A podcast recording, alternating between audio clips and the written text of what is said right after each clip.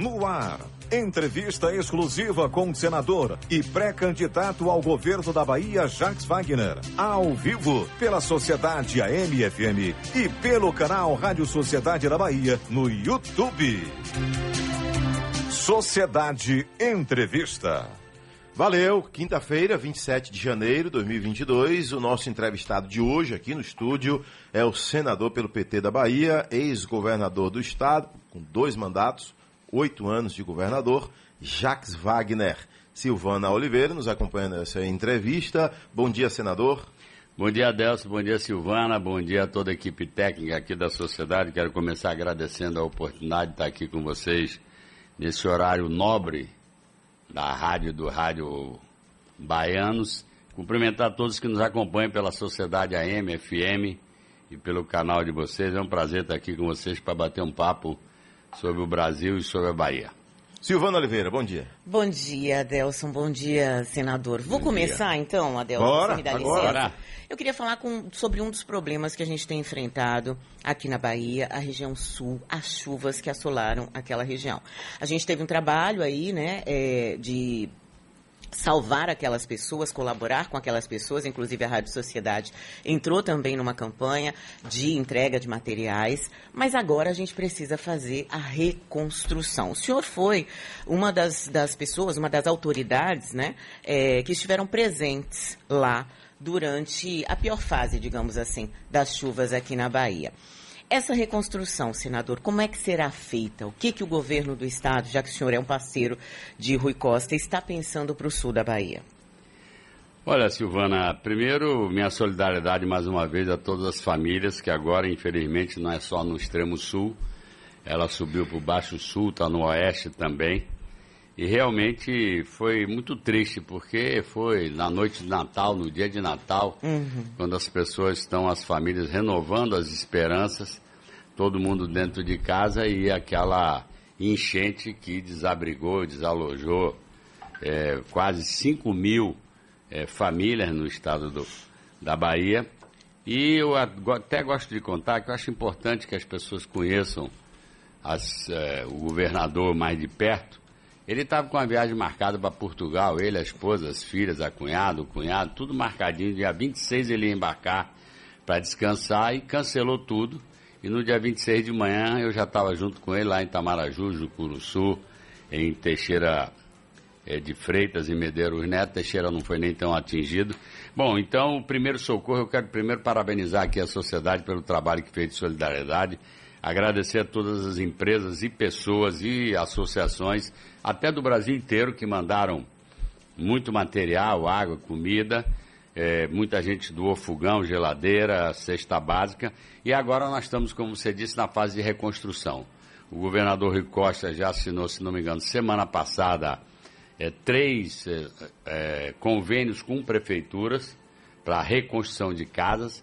É da ordem de 70 mil reais é, estimado para cada casa, feita por convênio com a prefeitura. Nossa ideia é que a prefeitura organize o mutirão. E hoje, quando eu sair daqui, vou correndo lá para o centro administrativo, que ele vai entregar ambulâncias e vai assinar novos convênios. Se não me engano, ele assina o de Itabuna, que foi muito atingida, Bastante. e provavelmente é da ordem de mil eh, casas que a gente vai fazer convênio. Além disso, ele fez uma compra muito grande de equipamentos de ambulâncias. Hoje ele vai entregar ambulâncias também para as prefeituras e, na verdade, ele vai distribuindo essas máquinas para os chamados consórcios de infraestrutura que a gente tem espalhado pelo Estado. E os consórcios vão reconstruindo as estradas revicinais. Óbvio que o Estado vai entrar.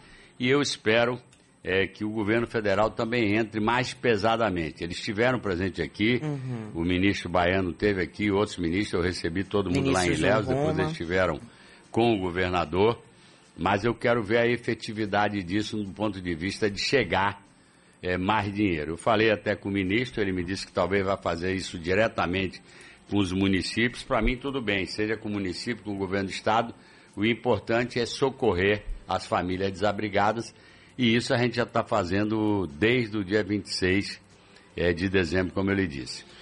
Senador Jacques Wagner, há uma discussão antiga, né?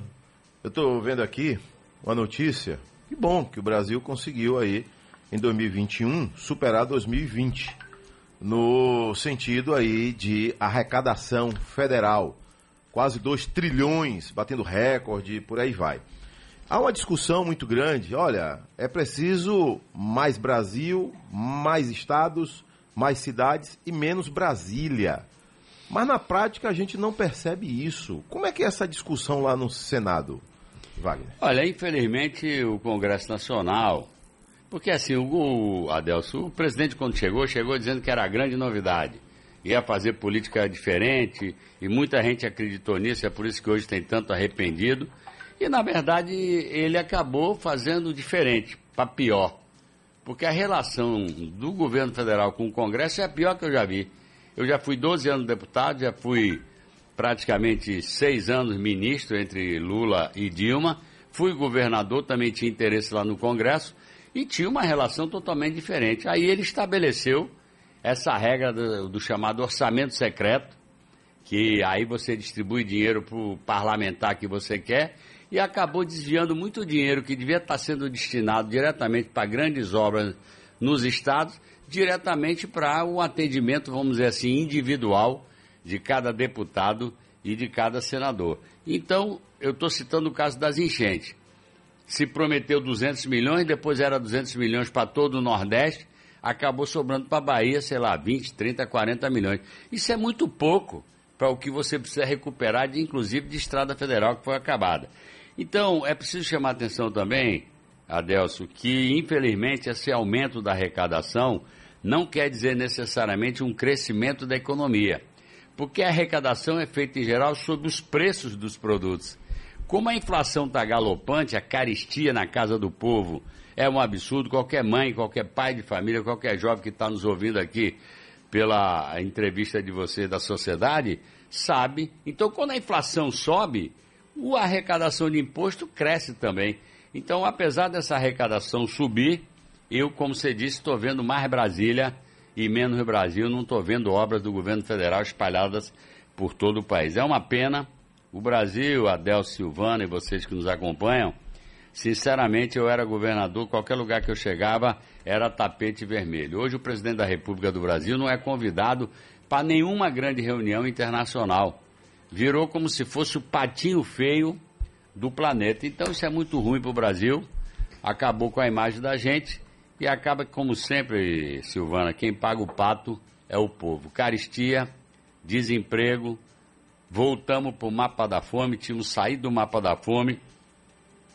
Aliás, hoje nós somos o único país do mundo que conseguiu sair do mapa da fome, ou seja, a ONU reconhecer as Nações Unidas que não tem ninguém passando fome. E hoje a ONU diz que tem 10 milhões passando fome no Brasil. Mas vamos lá que a esperança está brotando, a gente tem que acreditar no Brasil e no povo brasileiro. Vamos encontrar uma política mais sadia para botar o Brasil no caminho da prosperidade. Senador, falando aí é, da questão nacional, o senhor é presidente da Comissão de Meio Ambiente do Senado. E a, ontem o Conselho da OCDE liberou as negociações aqui com o Brasil, mas a gente sabe que entre as práticas exigidas de boa governança está a sustentabilidade ambiental. O presidente Jair Bolsonaro disse que ele é, terá um cuidado especial é, com o desmatamento é, e também com a preservação da biodiversidade. Eu queria saber como é que o senhor vê esse cenário, em especial frente a, ao que a gente viu no próprio governo federal nos últimos anos, a exemplo do ministro do Meio Ambiente com a passagem da boiada. Então, Silvana, eu participei, inclusive, é, no ano passado da chamada COP26, que é a reunião de todos os países sobre a questão do aquecimento global e do clima. Essa reunião foi lá na Inglaterra. Infelizmente, a imagem do Brasil está muito arranhada. Durante o governo do Lula, da Dilma, a Marina era a nossa ministra do Meio Ambiente, depois a Isabela, a gente lá em Copenhague praticamente puxou a fila, foi o grande ator daquela reunião que tratava de meio ambiente. Depois em Paris a mesma coisa. E agora a gente está praticamente excluído. Eu acho gozado, porque o microfone aceita qualquer coisa, mas a realidade se impõe. Esse último ano foi o ano de maior taxa de desmatamento da Amazônia. O mundo inteiro está gritando contra o aquecimento global e o presidente da República continua fazendo piada com isso, achando que isso é brincadeira. Aumentamos num, muito o número de agrotóxicos. Ele reduziu, para você ter uma ideia, Adelso, o orçamento do, da pasta de meio ambiente, ele é metade do que foi há 10 anos atrás. Então agora ele disse que vai aumentar, mas praticamente acabou com a Chico Mendes, com, com todos os órgãos de fiscalização. Então, eu sinto muito dizer, eu não vejo sensibilidade no governo federal. É, trocou de ministro, mas a política eu sinceramente não estou vendo. O mundo empresarial, inclusive, está assustado, porque a gente já teve boicote da carne, e se continuar nessa batida, quem vai ser prejudicado é a economia brasileira. Eu tive na Inglaterra, como eu disse, nessa reunião do meio ambiente, me reuni com vários fundos de investimento. E todos eles disseram: olha, não tem como investir no seu país se a política ambiental de vocês vai contra tudo que a gente está pregando. Então, infelizmente, a gente está lutando muito lá na Comissão de Meio Ambiente. Eu estou entrando agora no segundo ano como presidente da Comissão de Meio Ambiente. Esse é um tema que interessa muito a nossa juventude. A juventude que está nos ouvindo agora sabe que ou a gente protege o planeta, ou eu já estou com 70, mas a garotada de 15, de 10, de 12 anos vai ter um planeta. A enchente é parte disso. A pandemia é parte disso. A desertificação. Veja que maluquice. Aqui a gente está tendo enchente e no sul do país está perdendo completamente a nossa safra por conta da seca. Agora, senador, não é um avanço essa abertura de negociação por parte do Conselho? É. Não, do ponto de vista de entrar num clube seleto, tudo bem. Eles abriram essas negociações, na minha opinião, é um sinal mas eu tenho certeza que para entrar mesmo, como você citou muito bem na sua pergunta, eles vão ter que cumprir muitas etapas. Tomara que eles cumpram, não sei nem se eles têm tempo útil, mas se eles não conseguirem realizar essa negociação, quem sabe o próximo presidente da República tenha mais habilidade para negociar e nos colocar numa posição de mais destaque no cenário internacional. Senador Jacques Wagner, é, os embates começaram para valer, né? 2022, entre o senhor, é, o ex-prefeito de Salvador, ACM Neto, e vira e mexe também João Roma. Recentemente, ACM Neto teria se chateado aí, ele teria sido chamado de baixinho pelo senhor. Houve essa conversa, ou houve um, um, papo de bastidor e vazou? O que foi que aconteceu efetivamente? Não, eu peço até desculpa, porque eu não gosto de fazer política atacando nada de familiar nem de pessoal. É, eu realmente fiz um comentário desse tipo, mas num, numa reunião fechada. Uma reunião... Mas chamou ele de baixinho? Não, pode ser que eu tenha feito esse comentário, por isso já estou antecipadamente pedindo desculpas. Hum. Se ele se ofendeu, que o meu objetivo não é esse, eu não gosto disso. Apesar dele ter dito que a gente já está ultrapassado, velho, mas eu não eu não ligo para isso, eu não gosto disso. Eu quero disputar ações de governo. Eu quero comparar 16 anos do nosso grupo, que começou em 2007, está completando 16 anos esse ano, e 16 anos do grupo dele, que foi de 90 a 2006, antes da gente de eu ganhar a eleição em 2006 e começar a governar. Eu acho que o povo quer saber o seguinte: mais do que conversa de microfone, o povo quer saber qual é a capacidade de realização de cada um, quais são suas ideias, é, o que, que você está projetando para o, o, Estado. E eu, sinceramente, Adelson, tenho muito orgulho. Nós estamos com 15 anos de governo, eu e Rui, desse grupo que, graças a Deus, chegará unido na eleição de outubro. E nós estamos aí com 16 hospitais feitos, estamos aí com mais de 2 bilhões e 300 milhões investidos na agricultura familiar. Nós entregamos, quando tinha o programa Minha Casa Minha Vida, da ordem de 220 mil unidades habitacionais para o nosso agente carente, o pessoal realmente de renda salarial mais baixa, que recebeu uma casa para ter dignidade. O programa Água para Todos atendeu, sei lá, entre água e saneamento, 10 milhões de pessoas, foi o maior investimento de água. Estamos aí com 23 policlínicas é, construídas. Rui está é, instalando em todos os municípios, ou quase todos os municípios, escolas estaduais em terreno de 15 mil metros quadrados, com piscina, com esporte, com, com anfiteatro, com teatro para poder ser usado pela comunidade.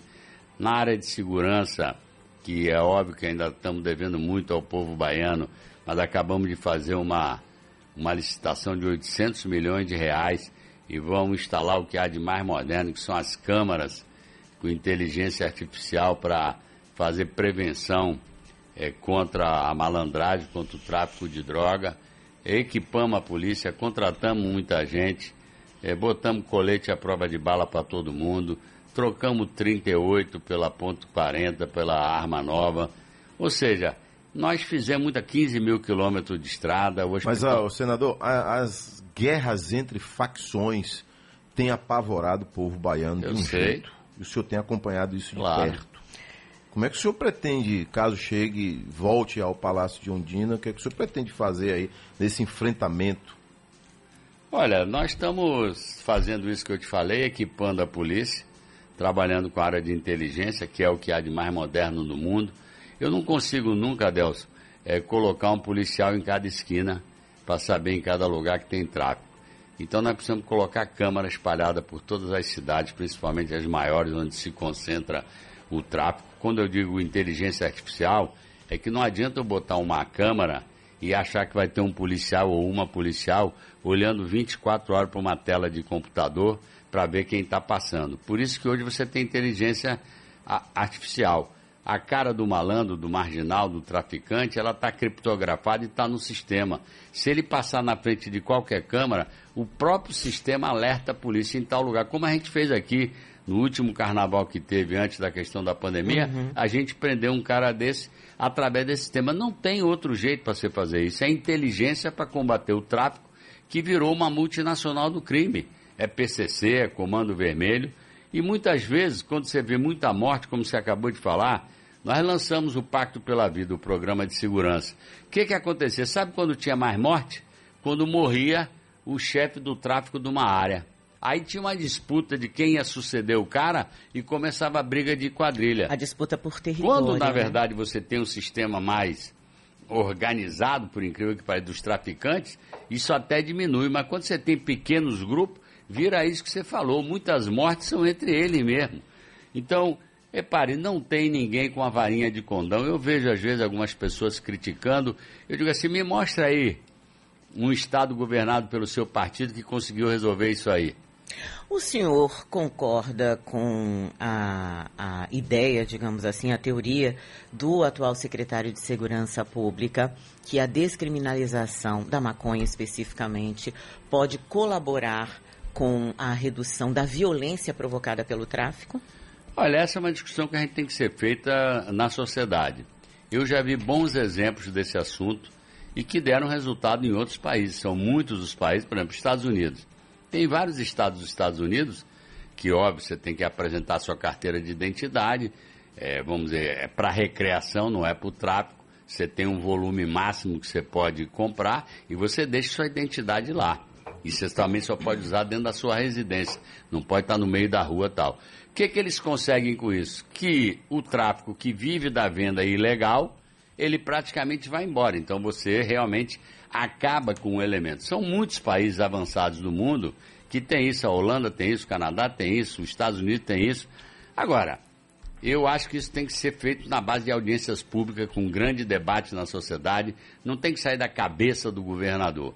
Agora, também não tem que ter preconceito. Vamos discutir bem melhor. Por exemplo, o álcool. O álcool mata muito, no entanto, está na prateleira de supermercado. Se não tivesse na prateleira de supermercado, nós íamos voltar ao tempo de Al Capone, que enricou vendendo uísque A lei É, seca, né? na lei seca, exatamente. Então, o álcool, por exemplo, hoje, quanta gente que morre de trânsito por conta do álcool. No entanto, o álcool está na prateleira, está num posto de gasolina. Então, foi bom, foi ruim liberar? Não sei. Então, eu acho que isso tem que se discutir. O secretário de Segurança é um homem que vem do Poder Judiciário, é um cara muito bem informado, bem informado sobre esse assunto. Essa é uma opinião dele. Desconheço a opinião do governador Rui Costa. Na minha opinião, o tema pode ser colocado em debate para a gente ver qual é a melhor forma de diminuir, como a Delcio perguntou, a criminalidade. Senador, só, é, só fazer um. Porque assim, o senhor citou muitos assuntos, senador. É, a Adelson fez um questionamento sobre política, o senhor falou de saúde, a gente foi para a segurança pública. E aí eu quero fazer uma pergunta para o senhor também é, sobre o ex-secretário de Segurança Pública. Né, é, Maurício Barbosa. Ele foi convidado por, pelo senhor a assumir a Secretaria de Segurança e dez anos depois ele foi afastado por uma denúncia através de uma delação premiada é, sob a suspeita de ser conivente ou favorecer de alguma forma é, agentes públicos também do judiciário em venda de sentença. Como é que o senhor vê esse caso hoje? Ele já voltou ao trabalho né, na Polícia Federal, é, na verdade não voltou ao governo, mas como é que o senhor vê essa situação de Maurício Barbosa hoje? Olha, eu vejo como mais um caso de tantos outros, como foi o caso de tanta gente que foi é, incriminada publicamente e daqui a pouco não dá em nada. Ele voltou, como você disse, para a própria Polícia Federal, está trabalhando na Polícia Federal, imagine. Mas ainda pesa sobre ele a pecha de que teve isso aquilo. Eu não vi nada comprovado, eu continuo apostando é, na inocência dele. Agora eu tenho que esperar, evidentemente, o final da, da investigação. O governador teve que afastar, porque, evidente, se eu estou na Secretaria de Segurança e tem uma suspeita, você perde a condição, porque em qualquer lugar você for, você vai dizer, está aprendendo como se você mesmo é suspeito. Mas o que eu estou vendo até agora é que ele não foi, não se, não se apresentou nenhuma prova objetiva, se inventou que ele estava grampeando outro juiz, até agora só tem delação premiada e o Supremo já disse que delação premiada pura não é prova contra ninguém, é preciso consolidar aquela prova, ter prova material então eu espero que ele prove a inocência dele, como indiretamente o próprio juiz já deu, porque se ele admite o cara voltar para a Polícia Federal, ele está dizendo que ele tem condições de trabalhar na Polícia Federal. Senador, tem muitas perguntas políticas aqui, né? Então, aqui eu, né? eu gostaria. Estou vendo você com um sorrisinho assim, fazer, maroto. É a vontade que eu tenho de entrevistar o senhor mais vezes. Mas vamos. Vamos lá. O PT saiu de 2016, né? dizendo o seguinte: Dilma foi vítima de golpe. Golpe, golpe, golpe. Né? Aí eu imaginei, pô, já que Dilma foi vítima de golpe e Dilma não teve seus direitos políticos suspensos, até porque ela foi candidata a senadora por Minas Gerais, não seria a hora de o PT né, dizer, ó oh, Dilma, já que você foi vítima de um golpe, é a sua vez. Vamos mostrar ao Brasil que a senhora merece voltar. Bom, Agora, essa semana, surgiu a notícia. O título é o seguinte: PT promete defender Dilma, vírgula, mas deve deixá-la em segundo plano na campanha de Lula. O senhor deixaria Dilma em segundo não. plano? Bom, primeiro não sei quem fez essa afirmação. Primeiro eu quero dizer o seguinte, eu tenho... Folha de São Paulo está dizendo aqui. Não, tudo bem, estou dizendo quem do PT ah, tá. falou isso aí. O que eu quero dizer é o seguinte, é, na minha opinião, a Dilma é um tanto que não se provou nada contra ela. Foi uma grande gestora, foi Casa Civil do Presidente da República. Eu trabalhei para ela. No final, fui Casa Civil do governo dela. Quando eu digo que foi um golpe, Adelson, é porque ninguém provou nada. Entendeu? Falaram de uma pedalada, depois, quando chegou o atual presidente, eles aprovaram as contas dele com pedalada, ou seja, aquilo foi uma montagem política para tirar o PT e ela, aproveitaram que ela estava com baixa popularidade, a popularidade dela era 11% só de aprovação, nós estávamos com problema da economia, então os opositores disseram, epa, melhor oportunidade não tenho, vamos nessa porque a mulher está ruim na popularidade, montaram aquele negócio lá e infelizmente o vice-presidente da República, Michel Temer, se prestou a participar desse golpe, porque se ele dissesse, ó, nem venha que eu vou embora junto com ela. É uma questão de lealdade, vocês estão inventando uma matéria, mas tudo bem, isso já passou. Agora, é óbvio que hoje nós temos um nome muito mais forte para a presidência da República. Então, eu acho que nem ela pleiteia ser candidata de novo, porque todos reconhecemos, pela injustiça feita com Lula, que é ele que vai é, capitanear essa, eu diria assim, esse mutirão de governabilidade para devolver o Brasil à prosperidade, ao emprego, ao respeito internacional. Eu não acho que ela vai ficar em segundo plano, até porque ela hoje é uma pessoa que circula o mundo inteiro dando palestra exatamente sobre a questão, porque ela virou um pouco símbolo de tudo isso que vem acontecendo no Brasil, que afronta a democracia. Agora, tem gente dentro do PT, você sabe que meu partido é plural, tem opinião para todo lado, mas no final a gente discute, debate, vota e quando decide caminha junto. Então tem gente que acha que é melhor não mostrar muito ela porque ela saiu do governo sem popularidade. Mas, na minha opinião, não se trata disso. Ontem mesmo, aliás, ontem não, é, na segunda-feira houve uma reunião em São Paulo para discutir campanha e quem convocou ela, quem, quem de direito, o presidente Lula convocou ela e ela estava lá nessa reunião. Mas ela não esteve naquele jantar oferecido ao ex-presidente. Mas aí é porque ela não quis ir, provavelmente. A informação é que ela não foi convidada. Não, duvido, duvido. A imprensa nacional disse que ela não, Bom, ter, não teria sido convidada. Tinha Agora, tanta gente que cabia ela ali. Senador, é, a gente tem um minuto e meio para ir para break. Eu queria que o senhor me respondesse duas questões, assim, de uma forma bem objetiva. Onde foi que Dilma Rousseff errou, já que o senhor mesmo falou que havia baixa popularidade, houve um problema de sustentabilidade, inclusive é, no parlamento, e se é, o senhor acreditava que Michel Temer ou que o MDB ia agir de uma forma diferente? Bom, primeiro, eu tive uma conversa com o Michel Temer antes do, do impeachment, eu e ele sozinho no Jaburu. Se ele disser que não teve, o que, que eu posso fazer? Só teve eu e ele lá no Jaburu. E ele me disse que jamais entraria numa numa viagem dessa, me lembro bem as palavras dele. Ele disse: Olha, ó, a minha idade, eu tenho um filho pequeno. Olha, o presidente da Argentina na época, o Macri, foi eleito cheio de pompa e circunstâncias e hoje já está tomando pau, a, apanhando de todo lado. Palavras dele, eu e ele sozinho no escritório do Jaburu, onde mora o vice-presidente da República. Onde eu acho que a Dilma errou. Acho que ela não construiu uma relação boa com o Congresso e ela errou porque nas renúncias fiscais que a gente fez, eu acho que houve um exagero de renúncia fiscal, apesar de que muitas das renúncias foram introduzidas pelo Congresso Nacional, e isso nos acabou levando para um problema fiscal, e por isso a popularidade dela baixou, porque a economia não ia bem. Então, para ser mais direto, que eu estou vendo que a gente tem que dar espaço. Terminou a gente vai já? entrar. Não, não, não, não. não. O senhor acha que a gente não vai falar já, de política já, local? Já, já. Porque, inclusive, o senador pode responder para a Bahia se ele já chamou o ex-presidente Lula em algum momento e deu algum conselho quando ele insiste em dizer que vai regular a mídia e as redes sociais. Então a pergunta já está feita, senador, mas eu tenho aqui uma emenda que o senhor pode juntar, o senhor conhece bem de emenda, né? É... Moro publicou ontem, e eu printei para não esquecer, com medo das verdades incômodas que iriam surgir, Lula manda o partido desistir da CPI contra mim. Lula arregou, disse Moro.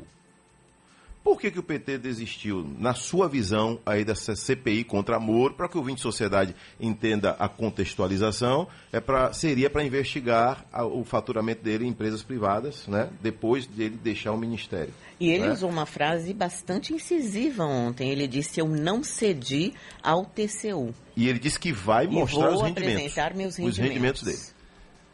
Olha, é, eu primeiro tinha um comentário realmente, alguém, algum deputado, alguns deputados tinham falado de fazer CPI. Eu que sou senador, nós somos sete senadores, porque amanhã se filia ao PT o senador Contarato, Fabiano Contarato, que era da rede. Amanhã eu estou até indo para o Espírito Santo para participar da filiação dele ao PT. Nós somos sete, não houve nenhum debate dentro da bancada do Senado sobre CPI eh, contra o Moro. Eu, por exemplo, acho que é inútil fazer uma CPI contra o Moro em ano eleitoral. Vai soar muito mais a campanha eleitoral do que realmente o esclarecimento. E, na minha opinião, eu já não sou. Você sabe que eu paguei um preço porque eu não assinei aquela CPI da Covid. Porque eu acho que o que interessava naquela hora era trazer vacina e atender o povo. Depois que passasse a crise, a gente ia investigar quem cometeu o crime, etc. Porque muitas vezes a CPI acaba sendo aquele palco. Então eu não, não sou muito amigo de CPI. Então, para mim, seria desnecessária. Eu não sei se foi o Lula que falou com o deputado que sugeriu. Estou por fora dessa afirmação eh, que Moro fez, mas de qualquer forma eu concordo com o Lula. Para mim é uma besteira trazer ele para o centro da cena, que vai virar aquela facada deu ao presidente da República uma, um- uma exposição de mídia enorme, concorda? E foi um ataque a ele. Então uma CPI acaba lhe dando uma exposição. Então ele não arregou, na sua visão. Na minha opinião, bom, primeiro que ninguém nem tinha coletado assinatura para nada disso.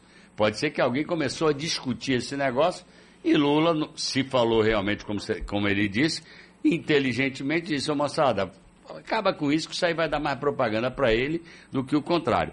O que, para mim, está público e notório no mundo inteiro, não só aqui, que ele fez uma operação política por dentro do Poder Judiciário. Tanto que Lula foi inocentado, foi anulado as ações, 22 processos contra ele, e eles estão todos com a cara no chão. Ele, o Delayol, aquela pataquada toda que eles fizeram, está mais do que. Aliás, a própria empresa que ele foi trabalhar recentemente declarou: o apartamento não era do Lula, era da OAS, não tinha nada que botar aquilo no meio. Então, que esse senhor usou a justiça para fazer, não sei por encomenda de quem, um serviço político, isso hoje o Brasil inteiro sabe. Tanto que ele se lançou achando que ia ser o bambambam, bam, bam, está com 7, com 8, com 9, sei lá quantos por cento da pesquisa, e eu não vejo ele prosperar. Já deu bronca com ele no próprio partido dele, no Podemos, agora já estão dizendo que ele vai se filiar à União Brasil, não sei se vai se filiar ou não vai filiar. Eu, pessoalmente, sinceramente, não vejo prosperidade na campanha dele. Senador, é, vamos acelerar o passo que a gente tem mais 20 minutos de entrevista aí. E aí eu queria falar um pouquinho de política Baiana. local. Né? É, há com pimenta ou sem pimenta? Sempre com pimenta, que é sempre com uma pimentinha. Há ou não há negociações com o PDT? O deputado. É, é, Félix Mendonça Júnior disse que não há, que não houve nenhum movimento de aproximação do PDT com a, a base do governo. Ontem ele felicitou o ex-prefeito ACM Neto, também pré-candidato pelo aniversário, fez um card. Há ou não há essa movimentação? Olha, eu nunca conversei com o Félix Mendonça, eu nunca disse que tinha conversado com o Félix Mendonça, mas o PDT não é só o presidente local do PDT. Ele disse que nunca mais quer ver o PT, não sei porquê, porque ele devia me agradecer. Porque o grupo para qual ele está indo agora, quando eu ganhei a eleição, não deixou nem resto a pagar o que deviam à empresa dele, da Embasa. Eu recebi com muita cordialidade tanto ele quanto o pai dele, e ele sabe que eu perguntei, você fez a obra? Fez. Eu vou saber. A Embasa me disse, ele fez a obra, mande pagar. Ele sabe disso, não vai me desmentir, até porque está registrado. O senhor está cobrando gratidão, então, dele? Não, não estou cobrando gratidão, estou só dizendo que eu não entendo porque essa raiva ah. de dizer que nunca mais o PT. Era melhor que ele dissesse nunca mais o grupo de lá. Porque o grupo de lá e as pessoas que fizeram isso com eles continuam lá. O grupo de lá, ele fez a obra, trabalhou, e o cara já entrou na minha sala e me disse, você imagine, ele não deixou nem restos a pagar. Eu falei, você fez a obra? Fez, eu vou mandar medir. Perguntei ao cara da embada. Ele fez a obra, fez pague. Sabe quanto é? Acho que deve ser da ordem hoje de 30 milhões de reais que estavam devendo à empresa dele. Então eu não estou querendo que ele seja grato, só não estou entendendo porque que ele tem, tem, essa raiva de ah, não vou com o PT de jeito nenhum. Então, minhas coisas são muito claras, todo mundo, a Bahia me conhece. Eu sou muito direto. Eu não estou conversando com ele, já que ele não quer. Eu estou conversando, estou tentando conversar com as pessoas que comandam o PDT nacionalmente. Por que, que eu estou fazendo isso? Porque o PDT ganhou o que indo para lá? Até agora só ganhou embarrigamento. Eles prometeram a vice, mas a vice não é do PDT. Não estou falando nada contra a senhora. Ela é uma pessoa do, do ex-prefeito que ele botou dentro do PDT para ser vice. Então embarrigou. Ele disse que ia apoiar Ciro Gomes. Hoje ele está dizendo que não vai ter presidente da República. Então o PDT não está ganhando nada lá. Eu quero sentar com o PDT Nacional para conversar Óbvio que vai ter que passar para Félix Mendonça. Mas como ele disse que não conversa com o PT, eu estou conversando com outras pessoas do PDT. Até porque, originalmente, o PDT tem muito mais identidade programática com a gente do que com a União Brasil ou com o ex-DEM. Essa que é a verdade. Tanto assim que muitos candidatos a governador do PDT estão divididos entre apoiar Ciro e apoiar Lula. Então, o jogo ainda está rodando as coisas ainda não acabaram. E eu estou conversando, todo mundo sabe que eu converso com todo mundo. Então, se me perguntar, você vai tentar trazer o PDT? Vou tentar trazer, até porque os deputados estaduais, todos são identificados com o nosso governo. O próprio Félix tinha a irmã dele trabalhando como secretário de Agricultura, depois foi para outro lugar. Então, mas tudo bem, ele disse que. E ele não mentiu, porque eu também não disse que estava conversando com ele. Uhum. Eu disse que estava conversando com o PDT. Agora, senador, desculpe aí, Adelson, porque eu quero só emendar hum. com Marcelo Nilo. Né, que é outra, outra conversa que também. Que diz que é da cozinha do senhor, e, que é... não é da cozinha de, de Rui.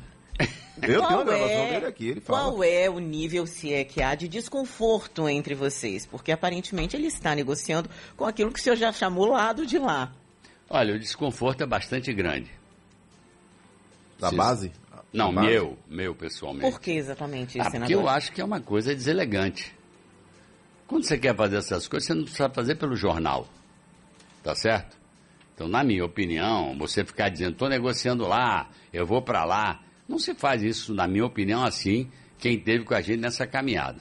Eu continuo dizendo que eu não acredito que ele vá para lá. Mas ele diz para todo mundo que está 99% é, indo para lá. Eu vou sentar com ele ainda para conversar, porque se for para se separar, para romper, é melhor romper elegantemente do que romper é, é, brigando. Então toda hora ele fica dizendo que vai para lá, que vai ser senador, eu digo, olha. É mais um balão de ensaio dele? Não, não sei, eu não sei. Eu não acho que a condução que ele está fazendo hum. é boa.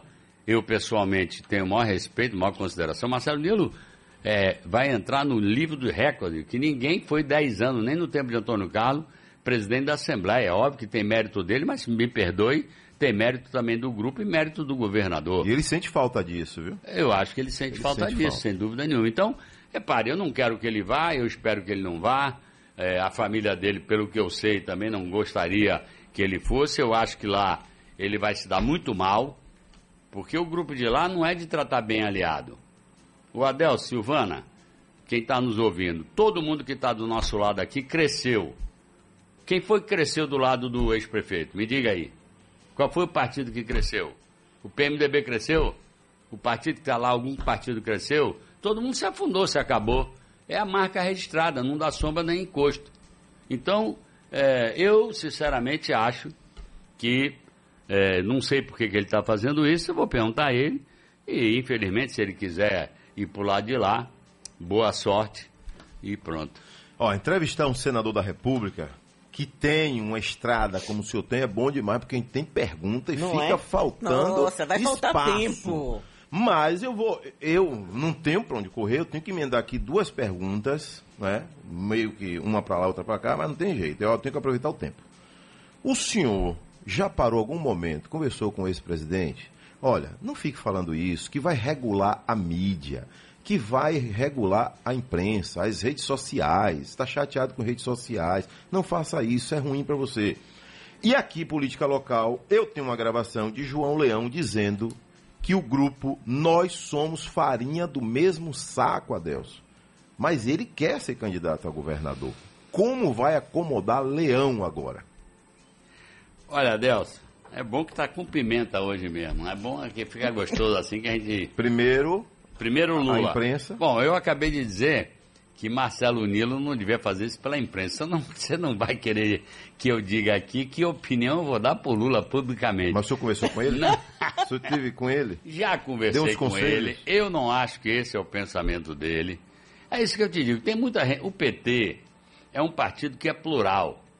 Até o pessoal critica. Ah, tem muita briga. Eu digo, tem briga porque não tem dono. As pessoas têm direito a ter opinião. Então, Algumas pessoas entendem disso. Eu não acho que você vai regular, gente, pelo amor de Deus. Hoje, com a tecnologia que tem, com rede social, você vai controlar quem? Eu acho que tem que ter regra, que você não pode estar ofendendo os outros, botando fake news. Então, isso já tem regra, mundialmente já tem regra, para você não ficar divulgando coisas contra a liberdade. As próprias plataformas já fazem isso. Não, eu sei, por isso que eu tô. Mas, mas fazem... existem plataformas como o Getter e como o Telegram que não tem uma autorregulamentação. Não, tem também a repercussão que tem um ah, Facebook e Instagram. Mas, mas o se Telegram. For justiça, hoje já tem regra, como, vocês colocar, como você colocou, já tem regra hoje que o cara vai ser punido, etc. e tal. Então, eu acho desnecessário você regular. Eu acho que tem que ter regra da convivência democrática. Eu tenho que ter o direito de emitir minha opinião, mas eu não tenho o direito de pegar aqui no seu microfone e estar tá ofendendo quem quer que seja. Até porque eu não faço política ofendendo, não faço política triscando na família de ninguém, eu faço política dizendo o que, é que a gente fez de bem. E se o outro fez melhor do que eu, que o povo escolha o outro. Se entender que eu fiz melhor do que o outro, que me escolha. É por isso que eu digo assim, eu não quero só é, eu não quero discutir se é bonito ou feio, gordo ou magro, alto ou baixo. Eu quero discutir o seguinte, amigo. Eu tenho 16 anos de estrada. Está aqui meu, meu currículo, vamos dizer. Quando você vai se apresentar, qual é seu currículo? Está aqui, 16 anos. 16 hospital, 15 mil quilômetros de estrada, 10 milhões de pessoas atendidas por água e esgoto. Qual é seu currículo? Apresente seu currículo para a gente ver se você tem bala na agulha para se apresentar. Então eu não gosto de ofender e eu acho bobagem esse negócio de controle. Ninguém vai controlar. O que eu acho é que você já tem o direito. Você vai para a justiça e pede a reparação se alguém é lhe ofender. Essa é a minha opinião. O direito de opinião tem que estar preservado de todo mundo. Quem está na vida pública, eu digo sempre, quem não gosta de apanhar, sai da vida pública. Porque a vida pública é boa para o aplauso, mas você também apanha sempre. Então, sobre o Lula. Sobre Leão. Leão, ele disse que Olha, o grupo é não farinha do mesmo saco. Eu tenho uma gravação O que quer dizer farinha do mesmo saco, do mesmo grupo? Todo mundo junto. Ah, é isso. Eu fico Mas, feliz. sim, pra- mas ele disse que chegou a ver dele. Eu sei que ele falou que chegou a vez dele, mas eu, o Adelson é que eu não gosto de apostar. É que eu não gosto de apostar. Mas eu garanto a você que o grupo vai chegar junto em outubro desse ano. Nós vamos fechar nossa chapa, ou agora no final de janeiro, ou começo de fevereiro. Otto já tá quietinho, né? Vai ser candidato à Vai reeleição. ser. A gente tá o Leão vai sair Só a tem leão agora. também. Só tem Ah, leão. O leão tá dentro, gente. O Adelson, eu tinha um amigo meu na, no movimento sindical que dizia assim, a arte de fazer política é a arte de não matar o boi e nem, nem, nem um leão. Nem um leão Não, também, né? Nem um leão. Né? nem deixar o freguês sem carne. Eu converso com o Leão, converso com o Cacá, converso com o PP inteiro, com o Jabes Ribeiro, com o Roberto Muniz, com o Carleto, com, com o Nelson Leal. Eu posso garantir a você, veja a diferença. Ninguém está dizendo quero sair. As pessoas estão discutindo, legitimamente querem ter uma, um espaço maior. E nós vamos construir essa unidade. É, o grupo vai estar unido, eu estou lhe dizendo que vai estar unido. O outro lado está esperando que a gente rache. Eu vou dizer, pode tirar o cavalo da chuva que nós vamos chegar junto Aqui, lá. leão. Aqui, para o senhor. Peraí, Só para legitimar aqui. Aí, jovem. Aí, jovem. Aí, jovem, por favor. Por favor, aqui. WhatsApp. WhatsApp. Mas o senhor hoje aceitaria o nome de Wagner e o senhor ficaria de fora, então, de disputar o governo do Estado? Rapaz, eu não posso dizer que não aceito o nome de Wagner. Como Wagner também não pode dizer que não aceita o meu nome. Da mesma maneira com Otto Alencar, então. Da mesma maneira com Otto Alencar. É, mas Nós os estamos juntos, rapaz. Mas os Nós somos farinha do bastidores. mesmo saco. É, farinha do mesmo saco. Mas o- os bastidores só os senhores sabem, né? Aí, ouviu aí? Nós Ouvi, somos farinha do mesmo saco. Primeiro eu quero dizer o seguinte, tenho o maior carinho e apreço por João Leão, por Otto Alencar, por Lídice da Mata, por Sargento Isidoro, por Daniel Almeida, por Bacelar do Podemos, é, ou seja, por todo mundo que está na, na caminhada é, com a gente. Então, quando você me perguntou, mas ele está dizendo que quer ser governador. Eu acho legítimo, Adelson. Ele está no E grupo. vice ele não pode mais também. Não, ele não pode ser vice, porque a lei não permite. Mas o que eu quero dizer é o seguinte: eu não vou proibir que as pessoas tenham sonho e desejo. Até porque político que não tem sonho e desejo não vai para lugar nenhum. Então, na minha opinião, ele está correto. Ele está pleiteando como o Otto pleiteia está no Senado. Entendeu? Então, nós vamos ter que buscar uma forma de acomodar. E eu tenho certeza, graças a Deus, o grupo tem confiança é, na minha capacidade de negociação, de articulação, e eu tenho certeza que a gente chegará lá. O grupo do outro lado está doido para tirar alguém daqui, não vai tirar, e eu estou trabalhando até para incorporar mais pessoas, mais partidos dentro do grupo da gente. Então, é, é isso que eu posso lhe dizer. Eu tenho certeza que nós vamos chegar junto, até porque nós temos uma expectativa de poder tanto nacional quanto estadual. Então é óbvio que tem outras coisas que você pode conversar. Tem presidência da Assembleia, tem ministério, tem secretaria, tem uma série de coisas que você pode conversar. Se você respeita todo mundo e todo mundo se sente respeitado, a pessoa tem vontade de ficar. Repare, o PP hoje, Adelso, tem, vou te falar número redondo, 100 prefeituras. Não tinha antes do nosso governo. O PSD de Otto tem 100 prefeituras. O PT tem 34. Então, o que eu digo que o grupo atrai as pessoas, porque todo mundo sabe que é respeitado, que ninguém recebe tapa na mesa nem chicote, tem que ser assim, cala a boca. Aqui não tem negócio de cala a boca. Leão que está pedindo para ser governador é um direito dele. E eu vou mostrar a ele como é que a gente pode fazer uma composição. Então, eu não acredito em racha, estou lhe falando sinceramente, não acredito em racha, ao contrário, acredito que a gente vai incorporar outros partidos. Você me conhece, eu sou um cara tranquilo. O pessoal ficou agoniado. Tem que começar logo a campanha, tem que começar. Eu digo, gente, o povo está passando fome, desempregado, com enchente, com Covid. Eu vou bater na porta de ninguém para ficar falando de voto. O povo quer saber quem bata na porta para dizer: o que, que você trouxe aí? Ah, eu trouxe a construção de uma nova casa, eu trouxe uma universidade nova, como a gente trouxe cinco para a Bahia, eu trouxe vinte e tantas escolas técnicas, como a gente trouxe para a Bahia, e por aí vai. Eu trouxe aqui colchão, trouxe aqui fogão, trouxe aqui geladeira. Estou preocupado com isso. Trouxe aqui vacina. Eu não entendo realmente, viu, Adelso Silvana? Eu não quero falar mal de ninguém, mas não consigo entender o que, que habita aquela alma do presidente da República. Ele se diz religioso, se diz evangélico, se diz cristão. Me perdoe, eu sou judeu de religião e eu não conheço no Velho Testamento, que é a Bíblia do judeu, nem no Novo Testamento, que é a Bíblia dos cristãos, seja católico ou evangélico, não conheço a palavra ódio. Como é que ele se diz que é religioso e evangélico? Estou falando até para os evangélicos também. Eu não consigo entender. Alguém leu na Bíblia aí a palavra ódio? Para ele passar de manhã, de tarde, de noite destilando ódio? fazendo posição de arminha, botando uma criança no colo e botando a criança para fazer a posição para atirar. Ele quer fazer guerra o tempo todo. Parece que aquela alma é indiferente à morte dos outros. Nós já estamos com, sei lá, 630, né? porque todo dia, infelizmente, é um número novo, mas mais de 630 mil mortes. E ele parece que não se incomoda, não está nem se tocando. Eu não tenho nada a ver com a vida pessoal dele, mas que eu acho esquisito, acho. Eu saio do cemitério do enterro da minha mãe vou para uma casa lotérica fazer fé. Eu não, eu não, consigo entender que tipo de. Até porque ele tem auxiliar suficiente. Ele foi lá o quê? Para ser visto. Porque ele tem auxiliar para ir lá fazer o jogo de loteria dele, né? Então, eu realmente é, não entendo. E por isso eu vou lhe dizer: nós. Eu disse ao meu, ao meu pessoal: pessoal, tenha calma. Isso não é hora de campanha. Quem está apressado a fazer campanha está errado. O adversário lançou a campanha dele em dezembro, tudo bem, é problema dele, cada um que organize seu time. Senador, a gente está, assim, indo para o final. Eu vou sugerir ao senhor e a Adelson que a gente faça um pinga-fogo aqui, para a gente poder Bora. buscar... Desde que é, você mande servir mais um cafezinho, que tá bom demais. Ô, ô senador, não, não, deixa eu tem mais um café? Você não sugeriu um pinga-fogo? Sim, vou começar agora. O senador, quando estiver nas isso. ruas com o ex-presidente Lula. Lula, e, e o povo começar a chamar assim, é um ex-presidiário. e tal. O senhor está se preparando para esse momento? E ele Não vou tá chamar, não. Não, Não vou vai, não? chamar, não vai, não. Só vai Então, chamar a não turma de lá. Não, essa marca de ex-presidiário. Olha, alguém que foi ex-presidiário está mais para injustiçado do que para ex-presidiário, porque o cara ficou 540 dias preso e depois a mais alta corte já anulou 22 processos dele.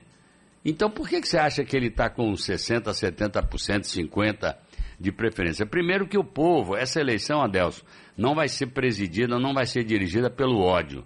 Ela vai ser dirigida pelo anseio da prosperidade, da paz. Porque o Brasil, desde que esse senhor sentou na cadeira de presidente da República, vive no conflito, vive conflagrado e vive com desemprego, caristia. A sociedade está falando para gente simples da Bahia. E eu quero falar para gente simples da Bahia. Quanto era o bujão de gás no tempo de Lula, quanto era a farinha, quanto era a carne, quanto era o frango, quanto era o combustível, todo mundo comprando carro. Então o povo quer voltar aos tempos de Lulinha, paz e amor. Senador, Então ele não vai ser chamado. Mas se for chamado presidiário, sem agredir, eu vou defender o amigo. Você está falando bobagem, o cara já foi inocentado e foi anulado o processo dele. senador é, o senhor havia dito que a chapa do senhor seria definida até o dia 31. A gente está há quatro dias aí do dia 31. Sai na segunda-feira essa chapa? Não, acho que não.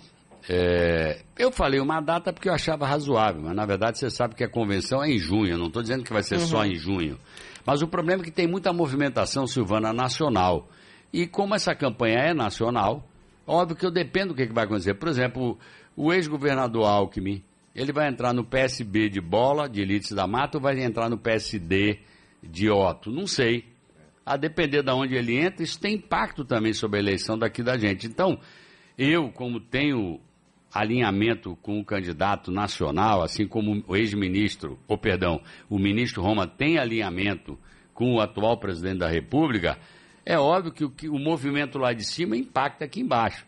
O ex-prefeito, tudo bem, não tem alinhamento nenhum, não- eh, era Ciro, não é mais, não sabe para. Não, não tem. Diz que não sabe para onde vai nacionalmente. É verdade que seu vice vai ser um jovem? Não necessariamente. Eu sempre preguei isso e vou continuar pregando. Meu planejamento era que a gente fizesse, agora tem que preparar. O pessoal não preparou, então acabar. Então não vai ser um jovem. Se não, tá- não preparou, é- Não, concordo, mas as é- não, aqui ainda não mulheres, está batido o martelo quem será. é mas jovem, pode ser homem, pode ser mulher. E né? é isso, e a Pode uma presença feminina também. que a gente percebe Eu que é gostaria, muito eu vou trabalhar para que haja uma presença feminina. também. Na sua vista. Não, na chapa. Na chapa. é.